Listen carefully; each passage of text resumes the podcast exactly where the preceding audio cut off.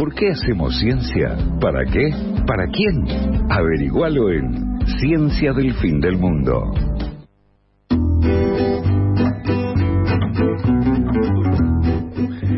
Me encanta este tu tu tu. Eh, Eh, ay. bien, ya estamos.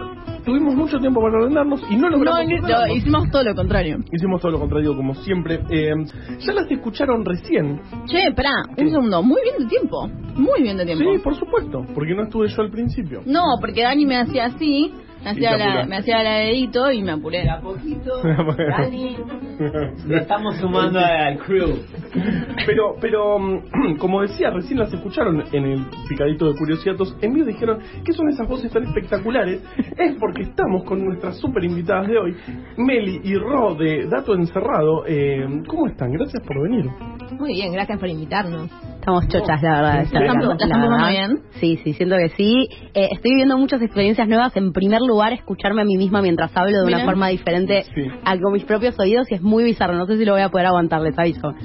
Eh, igual hay gente que se saca los auriculares y habla sin auriculares. y no Ok. pasa nada. Yo llegué y antes de saludar a todos me dieron un vaso de vino, así que regia.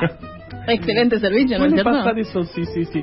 Digan, digan igual, díganle después a la gente que hacemos eso, que somos buenos anfitriones. Así viene. Bueno, Hay un montón de comida arriba de la mesa, no un montón saben. de comida. sí, Más sí, de la sí. que debería, posiblemente. También hay una forma de poder sacarte un oído y, y otro así. E- Eso es una Siento buena que forma. todo, todo va a complicar mucho mi cerebro. Bueno, cuéntenos, ¿qué, qué, qué es Dato Encerrado? ¿Qué, ¿Qué hacen con eso? Dato Encerrado es un podcast sobre lo que sabemos, lo que pensamos que sabemos y lo que no tenemos idea. escuchando. estoy escuchando Lo aceitada que tiene Rocío esa frase es la única de nosotras tres porque somos tres en realidad. Venimos dos en representación del podcast. Falta Belén que le mandamos un beso. Eh, Rocío es la única de las tres que tiene aceitada esa frase que parecía completamente inocua y sencilla y aparentemente no. No. No, pero es literalmente lo que somos. Somos tres amigas que nos juntamos, hacemos un podcast desde el año 2020, básicamente nos salvó la pandemia. Same. Eh, y grabamos episodios sobre cosas que nos parecen recontra curiosas, que nos interesan, y un poco el formato del podcast es que en cada uno de los episodios una persona sabe de lo que va a contar y el resto en principio es medio como ciega. Saben apenas el tema. Tipo, surprise. Ni siquiera, Claro. ya ahora llegamos y en el momento nos enteramos qué está pasando. exacto. Espectacular. Lo cual Sí, es sí. muy bueno porque dos de cada tres veces no tenés que preparar nada. Sí, a veces invitamos gente también para otras. Pero, pero dicen, tipo, el título, onda, vamos a hablar de, be- de bebés, por ejemplo. No, este año ya ni siquiera eso. O sea, Me gusta llegan y eso. es tipo, Tuki, bueno... hoy Llegamos, tenés un- en general empieza con una pregunta y según lo que te pregunta la otra, más o menos supones por dónde vamos. Piloteás. Básicamente, sí. Espectacular. Creo que, que eso está bastante, está bastante divertido. Igual nos pasaba recién mientras repasábamos para buscar datos curiosos que miramos en nuestros libritos que tenemos acá, versión analógica de los episodios. prolijitos. ¿sabes? Sí, sí, re. Pero no nos acordábamos muchas cosas de los episodios que grabamos en el pasado. Como es mucha data para el momento, muy intenso, y después medio que se borra. Eh, pero bueno, si les parece, podemos empezar con lo que tenemos preparado para hoy. Sí, ¿Qué opinan? obvio, Por favor. obvio, por Bueno. favor. Me O sea, ahora ya sé que es sobre bebés, pero... Sí, bueno, Solo sabemos nos pidieron que que estamos- les spoileemos. Eso lo ves explícitamente porque nos dijeron que un Munder fue madre o padre hace Ah, poco sí, y que teníamos Jere. que traer algo sobre bebés. Jere, Nos le mandamos un saludo. Jere mandó foto de la de la mamadera. Dijo, no no tenemos vino, pero estamos acá Pero estamos en esta. al pie del cañón. Una. Bueno, hermoso, entonces va para Jere el episodio. Sí, Nos dijeron que nunca habían hablado de bebés. Eh, me parece re curioso porque los bebés son recontra flasheros. Eh, hay estudios con bebés, un montón de estudios. Hoy poco vamos a hablar de algunos. Eh, y spoiler alert, es bastante complicado trabajar con bebés. Sí, Muy, claro. muy complicado en muchos sentidos. Y vamos a arrancar como dijimos que íbamos a arrancar y que arrancamos todos los episodios de Dato Encerrado con una pregunta para ustedes, idealmente. Me encanta. Les pregunto, les pregunto. Van a pensar en ustedes un toque. ¿Qué piensan que cambió en su audición desde que son conscientes y qué cosas piensan, piensan que van a cambiar en el futuro también? Yo eh, eh, escucho muy mal. Realmente. Creo, escucho peor que antes, eso estoy segura. No me hizo una audiometría igual, es una cosa que yo siento que me está pasando. Y cada tanto me pasa, cada tanto me pasa que escucho como un sonidito atrás del oído. Ok. Sí, por ahí es un problema. Pero cada tanto me pasa. Tipo un pitidito, una de esas. Un tinnitus. Un Puede tinnitus. ser. Nadie vino a hacer diagnósticos. Buen nombre. Pero sí sé que escucho mucho peor que antes. Ujú. Ajá. ¿Por acá? Eh, bueno, eh, ¿qué cambió desde, desde, desde que tengo percepción? Seguro seguro que no, no, no podía reconocer qué era ese sonido, eh, sería una mezcla de cosas. Y también escucho cada vez peor. Yo, yo, eh, durante varios años eh, tuve una banda de, de rock. Eh, y, Eras muy bueno. Era muy malo, eso te lo cuento. Eh, tocaba el bajo, que es el instrumento más fácil, que, y toca- lo tocaba muy mal, tanto que, bueno, me terminaron echando. Te echaron, te echaron de verdad, sí, tipo, che, Carva, me parece que- increíble. Y, mm, pero, pero, pero durante muchos años ensayábamos en, en salas de ensayo todas, eh, que eran un desastre en todos los aspectos, y la música estaba muy, muy, muy fuerte, y eso seguramente afectó mi audición, porque creo que también cada vez escucho menos. Probablemente, probablemente. Igual nuestra audición se va deteriorando a lo largo de toda la vida. Esa es la Bien, para perfecto. todo el mundo, independientemente de haber estado en una banda de rock Ok. pesado o no. Bien, hoy un poco vamos a hablar de la audición, pero nos vamos a centrar, como habíamos adelantado al principio, en la audición en bebés. Bebés. ¿De dónde surge la idea de hablar de esto? Hay un libro por un neurólogo que está escrito por un neurólogo, entre otros, eh, que se llama Oliver Sack, probablemente lo conocen, ya deben haber hablado en algún episodio de, de él. Eh, hay un libro que tiene que se llama Musicofilia, en el que explora, ahí va, es muy lindo el libro. Eh, bueno, por ahí ya sabes lo que vamos a estar contando ahora, capaz que te olvidaste, lo veremos. Eh, en el que él cuenta un poco cómo es la audición en humanos y además cómo es que va cambiando a lo largo del tiempo y cómo nos relacionamos con la música a través de nuestra audición. Y un poco en este, en este, mm, este libro que es del año 2007, él tiene un episodio que se llama básicamente, eh, se llama algo como traducido Mi abuelo estornuda en sol mayor. ¿No? ¿Qué onda eso? Mi abuelo estornuda en sol mayor. Bueno, y él arranca contando la historia de que un chabón lo llama, porque a él lo llamaban pacientes, era médico, atendía pacientes, lo llama un chabón que dice que tenía tinnitus, ¿no? Como hablábamos recién. Y él decía que su tinnitus era exactamente, eh, le decía la nota, decía que estaba en fa, su tinnitus. Y él se reía porque decía, debe ser una de las primeras personas o una en 10.000 personas que puede realmente decir el tono en el que está sonando su tinnitus, digamos. Como es muy único poder hacer eso, ¿no? Juli, vos podías identificar el tono, la nota de tu tinnitus? No, la nota no, ni en pedo. Yo toco el piano muy mal también, Ajá. pero pero no, creo que no podría reconocer la nota de mi tinnitus. Igual, bueno, nada, no, no puedo, no puedo. Ok. No, no sé nada. Bueno, las personas que pueden hacer esto, igual son muy pocas, ¿sí? Las personas que pueden identificar y etiquetar efectivamente las notas en las que suenan los sonidos a su alrededor, son las personas que tienen oído absoluto. Como Charlie. Como Charlie, exactamente. Hay un montón de personas en la historia que tienen abso- eh, oído absoluto, está muy relacionado con la música, ahora vamos a hablar un poquitito de eso, pero la realidad es que esta habilidad está solamente dia- diagnosticada o reportada, autorreportada en una de cada 10.000 personas más o menos. ¿sí? O sea, realmente Wow. muy poquita gente lo puede hacer.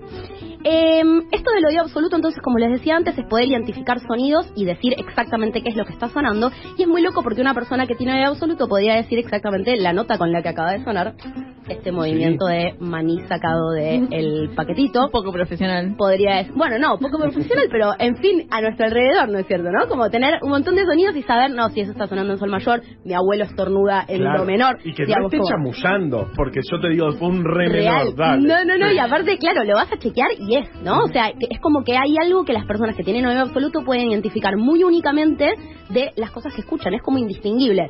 Se, se puede asociar, por ejemplo, a cómo podemos nosotros eh, identificar un color, ¿no? O sea, yo no necesito comparar, eh, no sé, bueno, ahora, ok, mi buzo es verde, yo miro mi buzo y puedo decir que es verde sin compararlo con mi guante que es gris y mi eh, es color piel.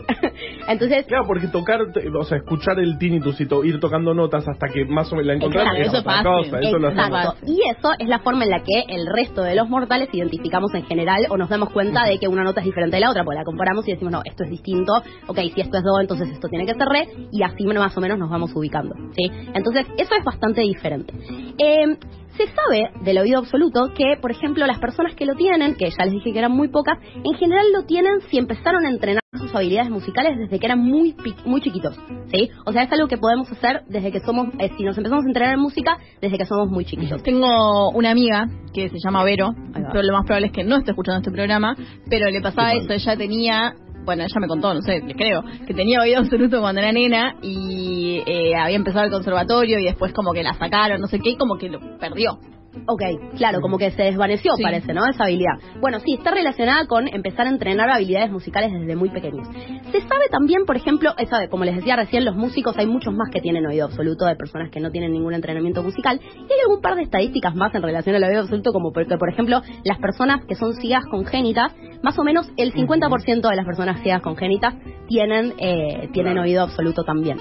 Eh, y además, parecería que hay una etapa crítica, como les decía recién, del desarrollo del entrenamiento musical, que más o menos hasta los 8 años podemos tener este entrenamiento intenso que nos permita tener el oído absoluto y después de eso, medio que ya es muy difícil. Qué terrible, porque, eh, eh, viste, hay, hay padres y madres que dicen, bueno, pongamos al niño en el conservatorio, es chiquito, quiere jugar, déjalo jugar, qué sé yo, pero en realidad, ay, qué, qué Sí, medio que se pierde. Igual hay, está para discutir después, ¿no? Como, digo, si es algo tan, tan bueno que todos querríamos tener. Sí. Pero, Sí, bueno. una pregunta. sí. ¿Es, es, eh, o sea, es una, una cosa genética que uno tiene y que después la puede entrenar o es algo que todos tenemos y si la entrenaste queda y si no la entrenás no? Un poquitito vamos a hablar Ah, de perfecto, eso. te en spoileé el- todo. No, no spoileaste absolutamente nada porque fue una pregunta completamente genuina, pero un poco vamos a estar hablando de eso. Digamos, las preguntas que se van abriendo a partir de esto es justamente qué pasa, se puede entrenar, es algo que puede aparecer, es algo solamente genético. Lo que en concreto se sabe es que hay un montón de nuestras percepciones auditivas que se van moldeando a partir de, una extra- de nuestras experiencias, ¿sí? Por ejemplo, se sabe que los bebés, y ahora sí nos vamos a ir a las primeras edades, ¿sí? Porque recién les estaba hablando de que parece que hay como un periodo crítico para aprender, para, para aprender, digamos, para adquirir oído absoluto. Bueno, vamos a hablar de qué pasa a estas edades tan tempranas, ¿no? Con la audición, cómo es que va cambiando. Entonces, los bebés parece que hay un montón de experimentos que indican que prefieren la voz de sus madres en relación al resto de las voces. ¿sí?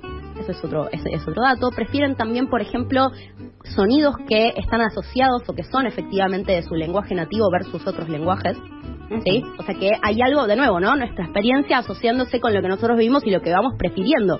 Y por último, hay algo de que, de la generalización, ¿no? De lo que escuchamos. ¿Qué pasa con esto? Parece que hay otro experimento, hay muchos experimentos en este episodio, eh, hay otro experimento que dice que niños de más o menos 7 años y medio perdón, niños de 7 años, no, 7 meses y medio, estamos hablando de bebés. claro.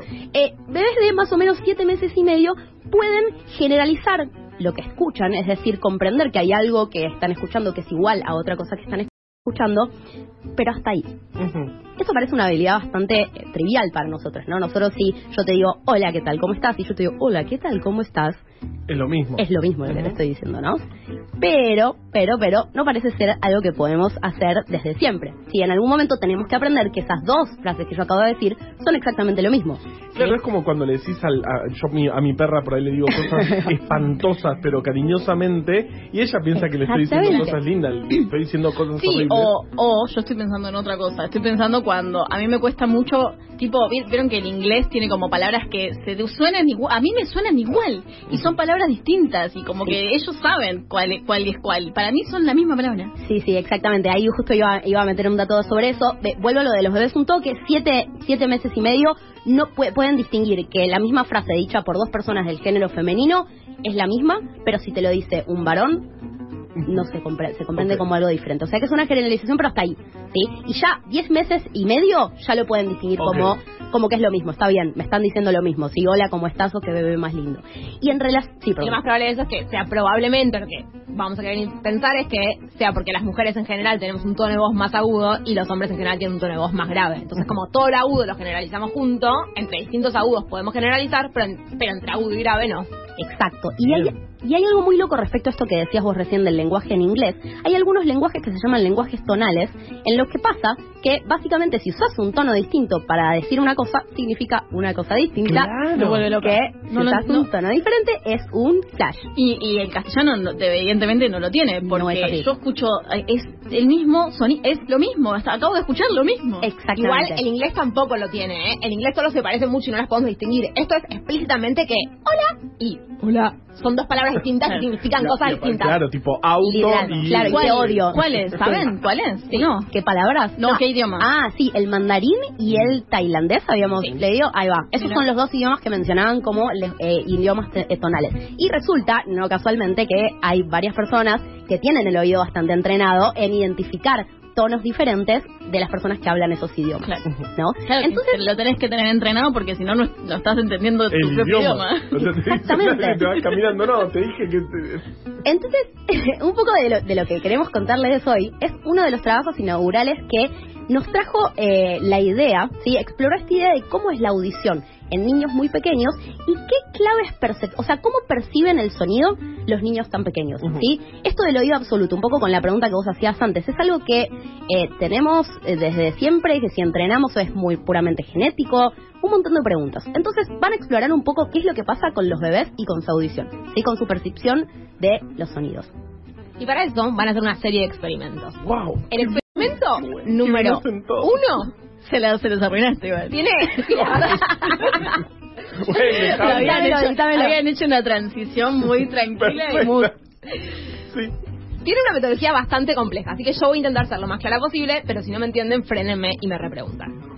Van a trabajar con bebés de 8 meses de edad, más o menos un par de semanas, nacidos a término y que no tienen ninguna infección auditiva ni ninguna eh, discapacidad auditiva tampoco. ¿no? O sea, bebés que escuchan bien. Ujú.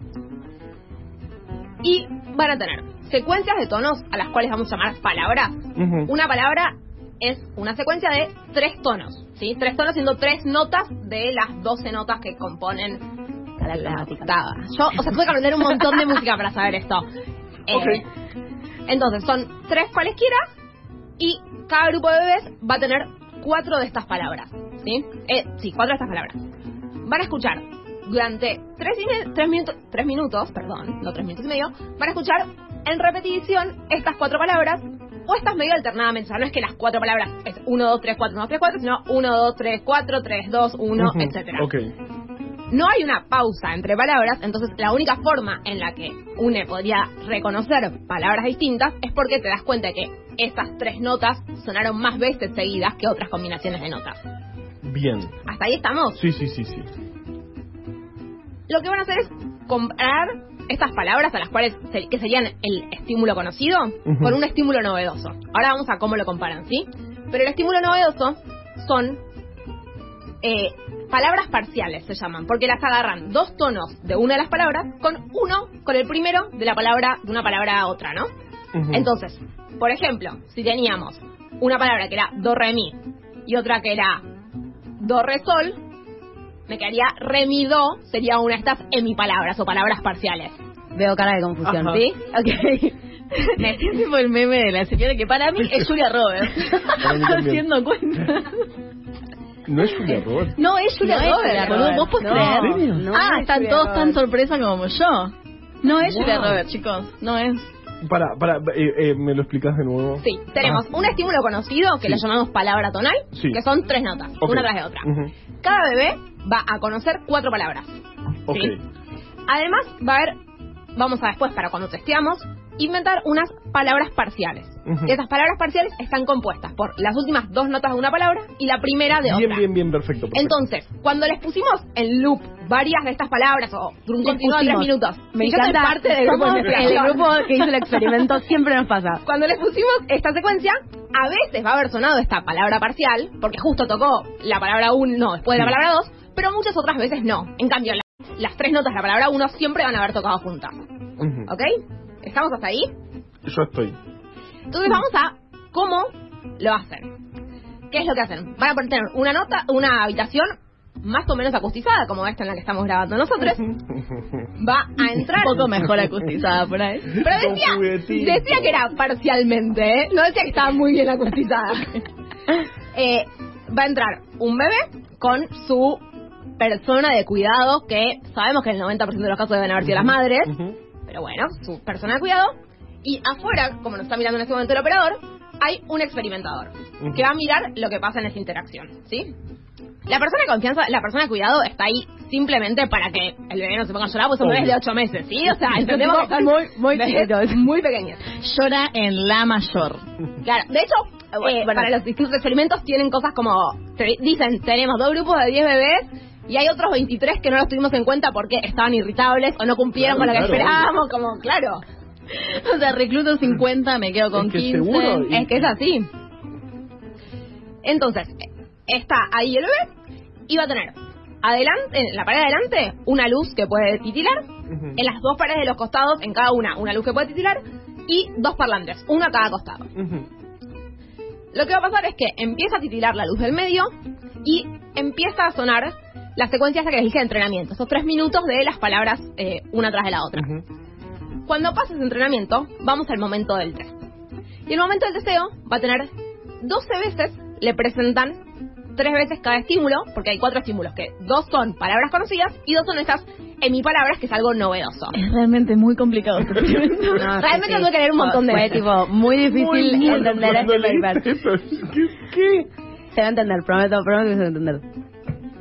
Y van a testear algo que básicamente es lo mismo que hacemos todas las personas que trabajamos con ratones, que es suponer que tenemos una preferencia por lo novedoso y que le prestamos más atención a lo novedoso que a lo que ya conocemos. Ok. Entonces, después de que el bebé ya escuchó esos tres minutos de las palabras, va a empezar a titilar de nuevo la luz que tiene adelante. Cuando el bebé centra la vista en el centro de, o sea, para adelante, el experimentador que está afuera aprieta un botón. Cuando aprieta ese botón, empieza a titilar la luz de uno de los dos costados. Cuando el bebé gira la cabeza hacia ese costado, o sea, le empieza a prestar atención, el experimentador aprieta de nuevo el botón y entonces suena uno de los estímulos. Y el experimentador cuenta, en realidad marca en una computadora, hasta qué momento el bebé sigue mirando para ahí. Cuando vuelve la mirada al centro, consideramos que ya no le está interesando más el estímulo. Sí, Básicamente. ¿sí? Aburrido, ya lo vi, o late. No Claro. Claro. Y así con 12 estímulos distintos, ¿sí? Algo que no es menor es que tanto la madre, le vamos a decir, porque la persona de cuidado era la madre, como el experimentador tienen puestos auriculares en los que está sonando música. Para no saber cuáles son los estímulos que están sonando, porque si no... No meterle nada eh, de ese claro, meterle ahí unos egos de, ah, sí, está mirando un montón para este lado. Entonces, ¿estamos claros con lo que hicieron hasta ahora? Sí, sí, sí, sí. Bien, Meli, contanos qué vieron, qué Bien, vimos. Lo que vimos. Lo que vimos en el experimento que fue muy complicado, les aviso, no saben cuántos años estuvimos tomando estos datos. Básicamente... Pobre el becario doctoral. Sí, ay, de siempre. becario. Po- sangre de becario. Sin becario doctoral. sí, literal. Bueno, acordémonos de que este experimento básicamente lo que quería hacer, o sea, la diferencia entre los dos estímulos que los niños tenían que diferenciar, sí, era que un, al- para poder diferenciarlo necesariamente necesitábamos distinguir tonos. ¿Sí?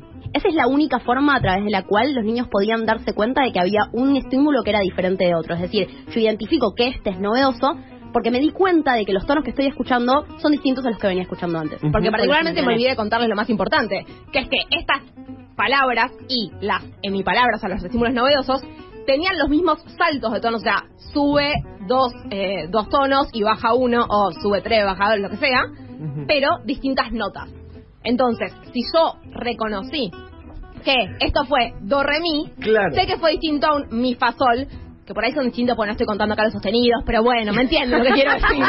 Es muy nadie, nadie es músico acá.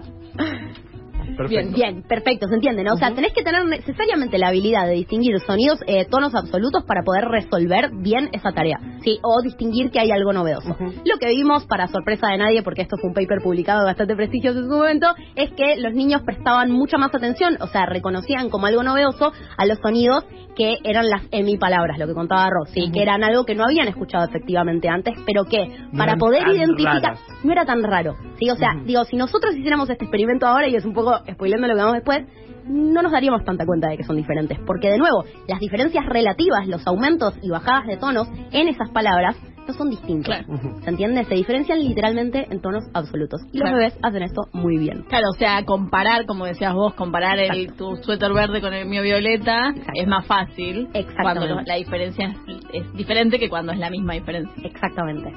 Claro, y entonces después dicen, bueno, ¿y cuánta atención le prestarán a las frecuencias, rela- a los tonos relativos? O sea, Ujú. esta- a estas variaciones, ¿no?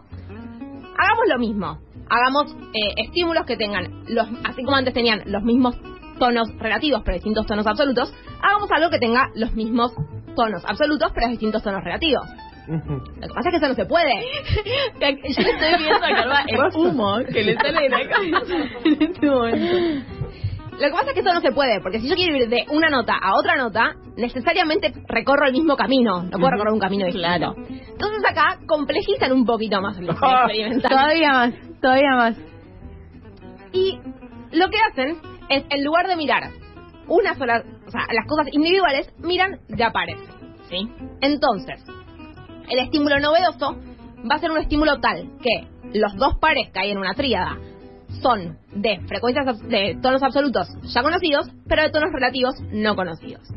Por ejemplo, si yo tengo eh, dos estímulos que conozco que son mi fa sol, Lo tienen todo, Y- me vuelvo loco.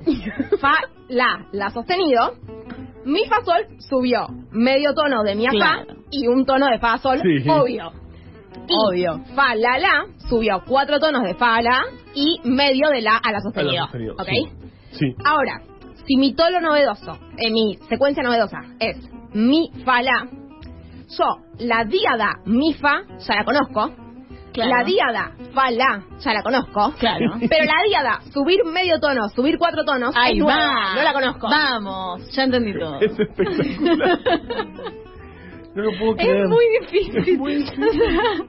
o sea, ¿Cómo eh, se les ocurrió no, esto? claro, o sea, el diseño experimental es difícil, el, eh, hacer el experimento es difícil, analizarlo, escribirlo y después leerlo y entenderlo. O sea, es mucho. Lo más Y a- difícil lo hicieron ustedes. Y a todo esto estás mirando un bebé cuánto tiempo mira para un costado para otro. No nos olvidemos de esa parte Perdón, y si el bebé vino irritado y no puede volver y no completaste el experimento y de mato, repente... me mato, me mato. es como... Estuviste 10 horas No, no, no, buenos. no, no, Sí, 10 horas con becario, suerte. hay Hay mucha sangre. sangre de becario acá. De Bien. los ojos del becario que está mirando este video y tocando el cuenta ganado. Tendría que tener las manchas de sangre el paper, ¿no? Como para mí para- estaría bueno eso. Si el paper eh, tiene sangre de beca- becario, o sea, si es un paper, tiene que tener manchas de sangre eh, para por lo menos entender que, que, que ahí hay sufrimiento. Qué fuerte. Entonces, el diseño es lo mismo que hablamos antes, o sea, entrenamiento, tono nuevo, tono, tono viejo. Y de nuevo vamos a comparar cuánto tiempo pasan mirando para el lado de la secuencia conocida versus cuánto tiempo pasan mirando hacia el lado de la secuencia de una diada novedosa de, Ujú. de tonos relativos. Bien, perfecto. Y entonces acá, ¿qué es lo que va a pasar? Nosotros estaba, en la anterior queríamos ver si distinguían tonos absolutos y manteníamos los tonos relativos iguales y los absolutos cambiados. Acá, al revés, como contaba Rocío recién, y lo que vemos es que no hay diferencias significativas. No, O sea que miran más o menos igual para los dos lados. No les parece novedoso el estímulo que es efectivamente novedoso en cuanto a los cambios relativos. claro. Entonces hay una prioridad clara, ¿no es cierto? O sea, claramente les está importando más las diferencias de tonos absolutos que las diferencias de tonos relativos. Bien. ¿Y qué nos pasa a nosotros? ¿Qué nos pasa a las personas grandes, que ya no somos bebés de ocho meses? Jodeme que los Algunos. pusieron también con tu, tu, tu. A, mi- a mirar una, pan- una, una lucecita. Hicieron algo parecido, pero con la ventaja de poder hablar y darle una indicación Claro. a una persona y que responde, que la cumpla, que es una ventaja Qué bueno y que le tocó. eh, eh, le hicieron el- ¿A quién, qué te toca? ¿Bebés o adultos? Vamos, me tocó. Vamos. Vos terminás el doctorado y vos no. Claro. Pero mientras que los bebés eran 20 por experimento, los adultos son 120. Claro. Entonces, Y claro, y, por qué? una, una tenías que tener Claro. de contra. ¿Cómo conseguís tanta gente? Porque son estudiantes universitarios a los que les dan créditos por participar. Sí. Lo que van a hacer es, a un grupo de estos estudiantes van a testearlos para lo que es eh, tonos absolutos, al otro grupo para lo que es tonos relativos, Ujú. y van a ponerles primero los tres minutos de esta secuencia de palabras alternadas, ¿sí? De palabras tonales alternadas. Sí. Y después, en lugar de hacerles toda la pantomima de un tono conocido y uno desconocido ver para dónde miran, les van a dar una hoja que tiene, es un choice que dice muchas veces A y B, y les van presentando dos tonos, uno conocido y uno desconocido. Elegí el Ahí, que y más le dicen te cuál te resulta más familiar. sí, sí, ok. Entonces, marcan cruces. Bueno, la A, la A, el B, y así. Y lo que van a comparar es si, si identificaron como familiar el que efectivamente era familiar más veces que el azar. ¿sí? Y tenemos, como les decía, dos grupos. El que lo hicieron para que lo, fami- lo novedoso fueran los tonos absolutos y el que lo hicieron para que lo novedoso fueran los tonos relativos. Sí. Sabiendo cómo escuchamos nosotros, ¿qué les parece que tiene que haber dado este resultado, este experimento? No sé. ¿En qué, en qué yo nos hice- centramos más nosotros? ¿En los tonos absolutos o en los tonos relativos? Mira, yo, yo hice un test de, de una universidad de no sé qué, de cómo escuchaba, eh, que te ponen... Que te Es la decimocuarta vez que contás esto. No, no, yo creo Yo no que lo escuché. más, ¿eh? Yo no lo sé. Ah. No, no, pero nos vamos, o sea, nos vamos a perder. No, no, fue muy fácil. Eh, simplemente el resultado fue que escucho peor que el 96% de la población. Pero no en volumen, sino en reconocer No, notas. yo no reconozco notas, no Claro. reconozco tonos, a, a pesar de que, eh, de nuevo... No, a pesar de que no, por esa razón te echaron dos veces de la banda. Bueno, suponiendo que las personas que participaron puedan reconocer algo, Sí. lo que vieron es que cuando analizamos si lo que reconocen son tonos absolutos, no nos fue mejor que el azar. O sea, no podemos reconocer tonos absolutos. No, ok. Pero si cuando lo que tenemos que reconocer son tonos relativos, o sea, subió dos tonos o bajó medio tono, ahí sí nos fue mejor que dentro todo, ok. En eso sí podemos reconocer. Y tiene sentido porque así es en lo que basamos nuestra audición en general, Ujú. las Claro, adultas. un poco es lo que describíamos al principio, ¿no? Es lo que decíamos. Nosotros comparamos las notas o comparamos algunas cosas Claro, para entender qué son y para poder distinguirlas. Esta es más aguda que esta. Exacto, o sea, no tenemos oído No absoluto. te digo este es mi, pero te digo este es más agudo que el que Exacto, sonó antes. Y te das cuenta de eso y es, efectivamente lo ves, digamos, o lo escuchás. Y algo medio loco es que entre estas personas que participaron había personas con entrenamiento musical y personas sin entrenamiento musical. Entonces dijeron, bueno, ¿qué pasará? ¿Cómo le da a los dos grupos? Les dio igual. Primero vieron que no. Ajá. Al grupo con entrenamiento musical le daba distinto del azar, o sea, mejor que el azar, podían Para distinguir en las, dos, en los dos casos, tanto los relativos como los absolutos. En cambio, el grupo sin entrenamiento musical solo podía distinguir los relativos. Pero, hay un detalle. Se dieron cuenta de que cinco de las personas que tenían formación musical y que habían participado Eran de los malditos oídos absolutos. Exactamente. ¿Y qué pasó cuando lo sacaron del análisis? Y ahora les daba Dio todo igual igual. que antes. Les dio igual que al grupo de no músicos. O sea que no es que la gente que estudia música le va mejor, sino que estos, estas cinco personas con oído Me absoluto están están cagando que experimento. estaban Me estás cagando la tesis, amigo, dale. Date cuenta. Entonces, un poco la conclusión de todo este trabajo es que nacemos con, no podemos decir oído absoluto porque en realidad un bebé no te dice esto es un fa, pero sí lo reconoce como Claro. algo puntual y lo vamos perdiendo a lo largo de nuestra audición. Al revés de lo que pensaba. Al revés de lo que pensábamos. Y en realidad tiene bastante sentido pensar en que perdamos esto. Porque no está muy bueno tener ese nivel de detalle en las diferencias de cosas. O sea, Claro. entender que un hola, un hola y un hola son todas cosas iguales, te viene bastante bien en la vida. Sí. Es como, como el, el cuento de Borges que no podía clasificar. Que todo, todo Claro, cada, si cada animal le parecía sin- singular y no podía como clasificar Claro. todo esto es una Exacto. especie, todos estos son perros, son todos distintos, pero son todos perros. Claro, o sea, la, la capacidad de generalizar para la adquisición del lenguaje en la vida es Claro. completamente crucial. Claro, bien, no- nos viene a atacar un león. Pará, dijo león, león, león. Claro, corre, no me importa Claro. el que todo te lo dije, corre. Claro, claro, claro. Igual me queda me, me queda la duda seguramente y, y, eh, no resuelta de qué pasa con esos idiomas en los que sí es distinto decir león que león. Porque Dentro de estas 120 estudiantes universitarios había algunos que hablaban mandarín. Todo hicieron. Y entonces dijeron, bueno, esto ¿cómo lo publicaron en la prestigiosa revista Ciencia. Ciencia. ¿Sabes que no me acuerdo? La prestigiosa No. revista Naturaleza. No puedo Claro. creer que no vimos igual no, creo que No. era tipo psychological science, ponele. Ah. Sí. Ajá. sí, sí. Eh, La prestigiosa revista Ciencia Psicológica. Claro. Eh, lo que vieron en este subgrupo de personas es que no les iba mejor que al resto. Ajá. Y un poco lo discuten y dicen, qué raro, habríamos esperado que les vaya mejor. Entonces ahí una de las hipótesis que, que manejan es que son estudiantes de una universidad yankee que están todo el día hablando en inglés y que Claro, bien su idioma natal, o su idioma materno, perdón, eh, es un idioma tonal, por ahí, en el momento en que están como switcheando hacia, Claro. ahora estoy hablando inglés y me dieron las instrucciones en inglés, Están en modo inglés. están en modo inglés. Pero es algo que queda por, por investigar, ¿no? Y ver qué onda si vas, efectivamente, o sea, a Tailandia y Claro. te explicas qué pasa.